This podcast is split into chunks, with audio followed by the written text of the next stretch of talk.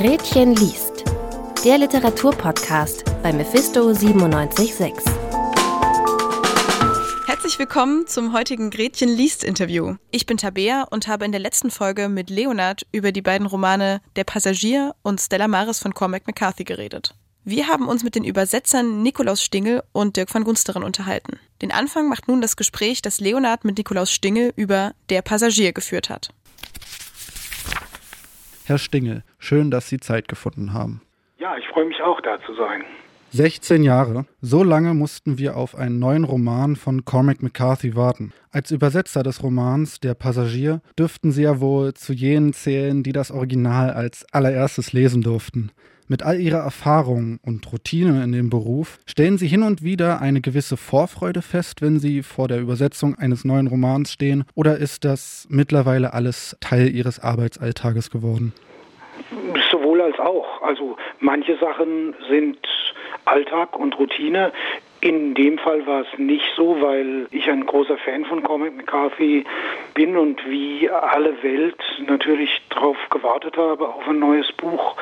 Das war ja auch von äh, über viele Jahre hinweg von Mythen und Gerüchten umrankt, was da wohl kommt. Es wurde immer mal wieder als äh, unmittelbar bevorstehend angekündigt, dann wieder doch nicht. Es tauchten alle möglichen Gerüchte darüber auf, wovon das Buch handelt. Und deswegen war das schon mit äh, Freude verbunden, als ich das dann bekommen habe und auch den Auftrag bekommen habe, es zu übersetzen.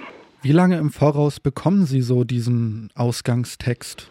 Das war vergleichsweise kurz. Es kamen ja beide Bücher gleichzeitig raus oder die Manuskripte lagen gleichzeitig vor und es gab eine gewisse Vorgabe, wann die Manuskripte fertig sein mussten, weil man muss ja immer noch eine gewisse Herstellungszeit äh, mit einberechnen. Ich weiß jetzt die Daten nicht mehr genau, aber Dirk van Gunstern, der Übersetzer von Stella Maris und ich, wir mussten schon ziemlich fix sein, um das alles fertig zu bekommen, weil man auch gleichzeitig mit dem amerikanischen Original erscheinen wollte. Also es war schon, da war schon ein gewisser, gewisser Termindruck da. In der Passagier gibt es einige Szenen, in denen lang und breit Fragen der Physik ergründet werden. Haben Sie für die Übersetzung eigene Recherchen vorgenommen oder hatten Sie dafür Experten zu Rate gezogen? Sowohl als auch. Also ich habe versucht, mich, soweit mir das als Literaturwissenschaftler möglich ist, ein bisschen einzulesen in die Materie, um zunächst mal einen, einen Text produzieren zu können, der nicht ähm, vollkommen Hanebüchen ist. Die ganze Passage ist aber dann von einer Physikerin, mit der ich befreundet bin, gegengelesen worden und da fielen dann natürlich auch noch einige Änderungen an, beziehungsweise ich habe mir von ihr auch bestimmte Dinge erklären lassen, die ich äh, als Laie schlicht und einfach nicht verstehe oder verstanden hätte. Sie hat mir es dann einigermaßen begreiflich gemacht. Sie haben ja eben gerade schon die Zusammenarbeit mit Dirk van Gunsteren erwähnt. Inwiefern fand diese Zusammenarbeit äh, so genau statt? Gut, es ist es ist ja Doppelroman. Es sind zwar zwei völlig verschiedene Bücher. Ähm, Stella Maris, der, der kürzere von den beiden Romanen, den Dirk van Gunstern übersetzt hat, besteht fast äh, völlig aus Dialogen. Aber die Hauptfigur in Stella Maris kommt auch im Passagier vor. Es ist die Schwester des Protagonisten oder es ist eine der Hauptfiguren des Romans. Und natürlich muss man sich da abstimmen, was zum Beispiel die Ausdrucksweise dieser Figur angeht. Also welche Wendungen sie verwendet, welche Wörter sie verwendet, welche Wörter sie auf keinen Fall verwenden würde. Das ist etwas, was man beim Lesen merkt, wenn da was nicht zusammenstimmt, ohne dass man vielleicht gleich den Finger drauflegen kann. Aber da muss man sich wirklich genau abstimmen. Also da, da entstehen dann auch Wörterlisten, die also markieren, wie, wie eine bestimmte Person spricht. Und dann natürlich, was die auch Abstimmungen, was die, die Handlung des Romans angeht. Also da haben wir uns eigentlich äh, täglich ausgetauscht getauscht beim Übersetzen. Welche Eigenheiten in McCarthys Stil wollten oder konnten Sie ins Deutsche übertragen und wo gestaltete sich das besonders schwierig? Also ich glaube, den Stil, dieses, dieses Lakonische in den Dialogen und auch das auch eine bestimmte Eigenarten bei der bei der Landschaftsbeschreibung, obwohl Landschaftsbeschreibungen relativ selten sind in, in diesem Buch. Ich glaube, das konnte ich ganz gut übertragen. Jedenfalls hoffe ich das. Ich versuche eben beim ersten Lesen dieses Romans, also ich lese ein Buch, das ich übersetze, erstmal komplett durch, ähm, auch um zu erkennen, welche besonderen Schwierigkeiten sich vielleicht ergeben, wo sich vielleicht irgendwie ein größerer zeitlicher Aufwand ergibt. Und dann versuche ich eben eine, eine Vorstellung zu gewinnen, was da, was das für ein Stil ist, was da für sprachliche Mittel angewendet werden. Das ist so eine, so eine Mischung aus Intuition und Analyse, schwer zu beschreiben. Irgendwann habe ich dann das Gefühl, ja, so muss das irgendwie klingen oder so muss diese Figur klingen und so jene. Wie gesagt, das hat auch mit Intuition zu tun. Und möglicherweise hätte da ein anderer Übersetzer oder eine andere Übersetzerin andere Auffassungen oder ziemlich sicher sogar. Ich möchte nun bezüglich Ihrer Übersetzung auf ein paar spezifische Beispiele auf der ersten Seite des Romans eingehen. Im Original heißt es nämlich im ersten Satz, It had snowed lightly in the night and her frozen hair was gold and crystalline. Sie haben dann crystalline mit Kristallen übersetzt, ja. anstatt kristallin. Ja. Gibt es da einen phonetischen Grund oder eher einen, der auf die Bedeutung des Wortes zurückzuführen ist? Das ist eine gute Frage. Also ich wenn ich das jetzt noch nachvollziehen kann. So Texte von Cormac McCarthy haben ja immer so eine gewisse, wie soll ich das nennen, ähm, archaische Wucht. Und das Wort kristallin ist eher dem wissenschaftlichen Bereich zu, ähm, zu ordnen und das Wort Kristallen ist eher eine visuelle Wahrnehmung und das schien mir in dem Fall einfach passender zu sein. Also Kristallen evoziert andere Assoziationen als Kristallin. Aber ich kann es Ihnen auch nicht genauer beschreiben. Also bei, vermutlich wäre auch Kristallin zu rechtfertigen. Weiter im gleichen Satz heißt es, And her eyes were frozen cold and hard as stones. In ihrer Übersetzung heißt es dann, ihr gefrorenes Haar war golden und kristallen, dann, Komma, ihre Augen starr, Komma, kalt und hart wie Steine. Also was mir hier aufgefallen ist, sie haben hier Kommasetzung und Aufzählung statt dieses charakteristische And in Comic McCarthy's Stil halt eingefügt. Welche Gründe dafür? Also zu dem, zu dem And ließe sich bei Cormac McCarthy ließe sich vieles sagen. Aufzählungen mit And habe ich bei Cormac McCarthy relativ oft geändert und mehr dem der deutschen Gepflogenheit angepasst. Bei McCarthy haben sie das sehr oft, dass Aufzählungen durch unzählige And verbunden sind. Im amerikanischen ist das auch einfacher möglich ähm, fällt nicht so auf wie im Deutschen. Wenn Sie da im Deutschen eine Aufzählung machen würden, die, wo die, wo die aufgezählten Worte durch lauter uns verbunden sind, das wäre, das würde als hässlich empfunden werden. Das Recht, manchmal so etwas zu ändern, also von der Wortwörtlichkeit abzuweichen, das nehme ich mir heraus, wenn das aus ähm, rhythmischen Gründen mir geboten erscheint. Noch ein Wort zu den Hand bei Cormac McCarthy. Diese Aufzählungen mit Hand, die sind auch amerikanischen Kritikern oder Lesern schon aufgefallen. Ich weiß nicht, wenn Sie Lust haben, können Sie das mal suchen im Internet. Es gibt eine sehr, sehr hübsche Cormac McCarthy Parodie, die heißt Cooking Pasta with Cormac McCarthy. An anderen Stellen fügen Sie zusätzliche Informationen in den Satzbau mit ein. Zum Beispiel in dem Satz One of her yellow boots were fallen off. Da haben Sie aus dem fallen off vom Fuß gerutscht gemacht. Oder auch äh, aus dusted in the snow wurde weiß bestäubt im Schnee. Warum äh, diese zusätzlichen Informationen? Im ersten Fall finde ich das keine zusätzliche Informationen vom Fuß gerutscht, weil das erscheint mir einfach eine Präzisierung zu sein. Ne? Wenn ich einfach geschrieben hätte, heruntergefallen oder sowas, das ist unpräziser als vom Fuß gerutscht. Es wird ja relativ schnell klar, was in dieser Szene passiert, nämlich die, das Mädchen hat, hat ähm, sich umgebracht, sich also im Wald erhängt und heruntergefallen erschien mir einfach viel weniger präzise als vom Fuß gerutscht.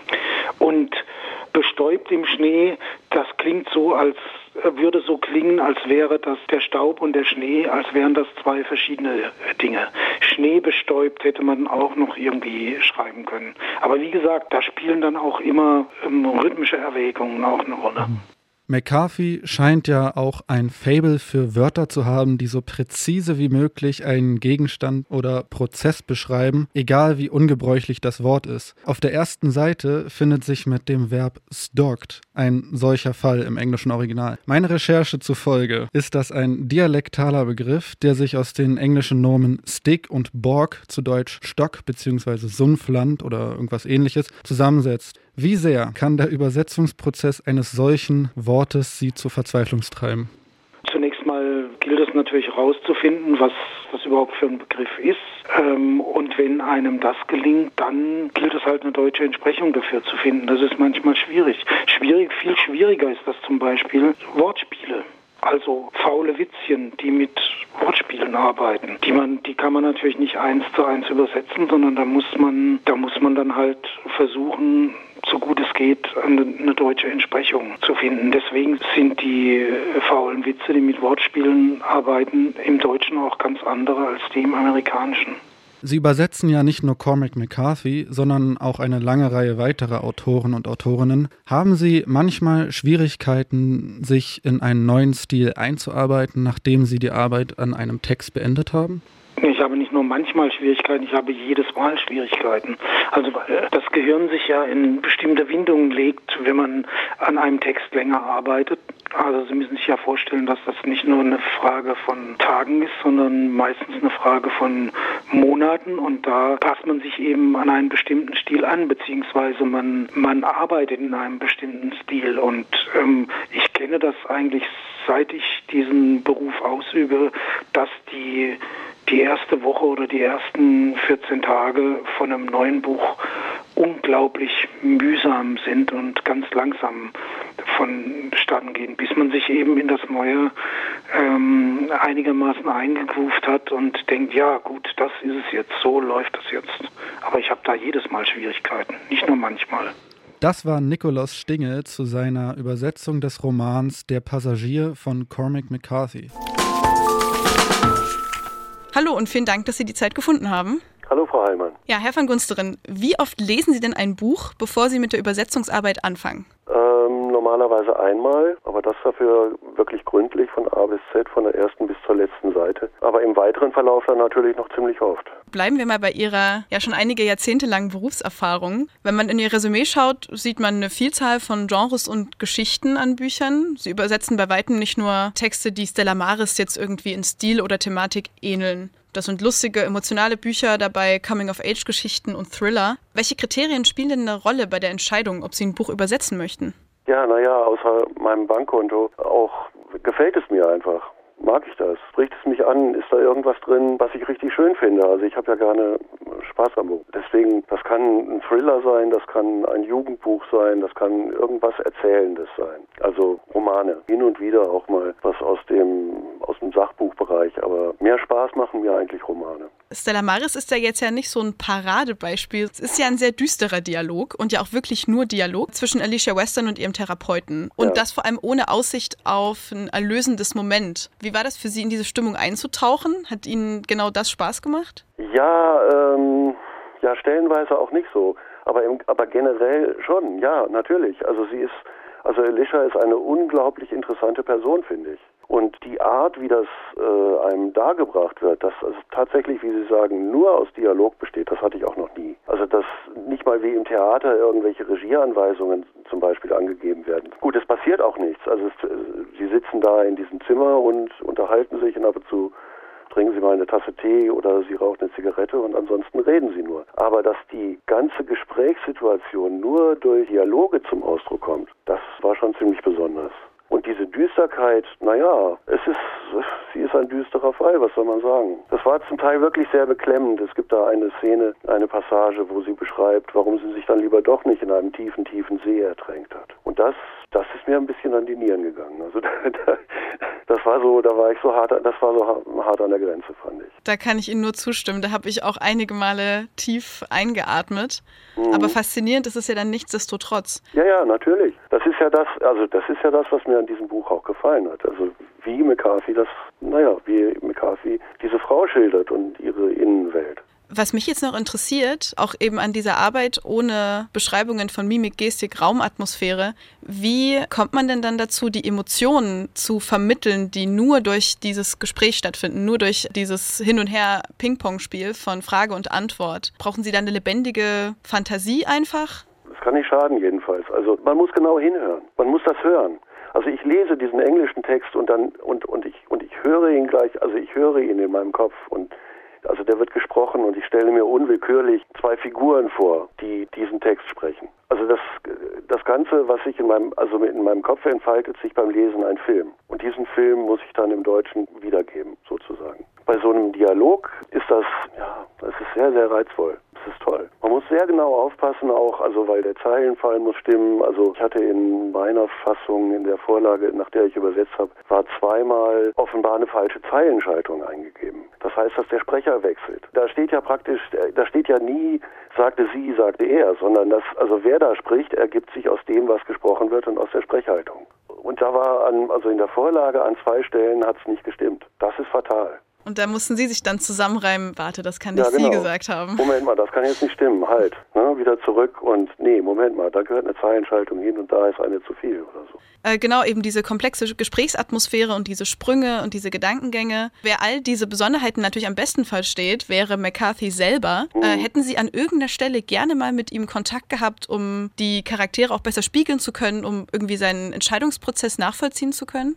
Ehrlich gesagt, es war nicht nötig. Da gab es keine, also es gab jedenfalls keine Zweideutigkeiten oder Situationen, wo nicht klar gewesen wäre, was gemeint ist. Das wären dann Stellen, da würde ich gerne den Autor, oder tue ich es normalerweise auch, dass ich den Autor frage. Dass ich ihm eine E-Mail schreibe und, und die Frage, wie hast du das gemeint? Aber das war in diesem Buch nicht so. Das, was da steht, ist alles nachvollziehbar, also sprachlich. Das stimmt. Das Inhaltlich mag sein, also er wirft da also mit großen Sachen rum, Quantenmechanik und so weiter. Da weiß der Normalsterbliche sowieso eigentlich nicht Bescheid. Ja, und das wird auch nicht groß erläutert, also darum geht es da nicht. Es geht nicht um die Wirkungsweise der Mathematik oder sowas, das sind alles nur Metaphern. Und das hat in sich alles gestimmt. Wir haben das durchsehen lassen von einem Mathematiker, also die entsprechenden Stellen, wo es um eben die höhere Mathematik und so weiter geht. Und der hat gesagt, ja, ja, das ist alles so in Ordnung. Da geht es dann nur um die Begrifflichkeiten, dass man die, die richtigen, ja, dass man die richtigen Worte da hinschreibt. Da haben Sie mir schon meine nächste Frage vorweggenommen. Ich wollte Sie nämlich fragen, genau, wie Sie sich dort eingearbeitet haben und ob Sie tatsächlich in die Themen tiefer eingestiegen sind, um dieses ganze Nischenwissen um Mathematik, Philosophie und all das äh, zu nee, verstehen. Die Mathematik und ich, wir waren noch nie Freunde. Also äh, und die und die Erkenntnisphilosophie, hm, ja, äh, so ein bisschen habe ich mal darüber gelesen. Ein bisschen hier und ein bisschen da. Aber wie gesagt, dafür gibt es Fachleute, die einem da weiterhelfen und sagen, ja, das muss so und so heißen. Und ob jetzt, weiß ich nicht, das ist auch gar nicht so sehr, das ist bei McCarthy auch gar nicht so sehr, darum geht es ihm gar nicht so sehr, glaube ich, wie die Zusammenhänge da sind zwischen der Erkenntnis, Philosophie und der Mathematik oder so. Ja. Was weiß ich, wenn er schreibt, Riemann hat sich da einen abgearbeitet und warum? Weil er eigentlich einen Pflock durch Euklids Herz treiben wollte. Dann weiß man zwar, irgendwas ist mit Riemann, der war ein Mathematiker und Euklid auch. Und warum aber Riemann nun Euklid fertig machen wollte, das weiß man nicht, das versteht man nicht. Aber dass er einen Pflock durch das Herz treiben wollte, das liest man da. Und das ist McCarthy. Ich verstehe das alles auch nicht als Übersetzer.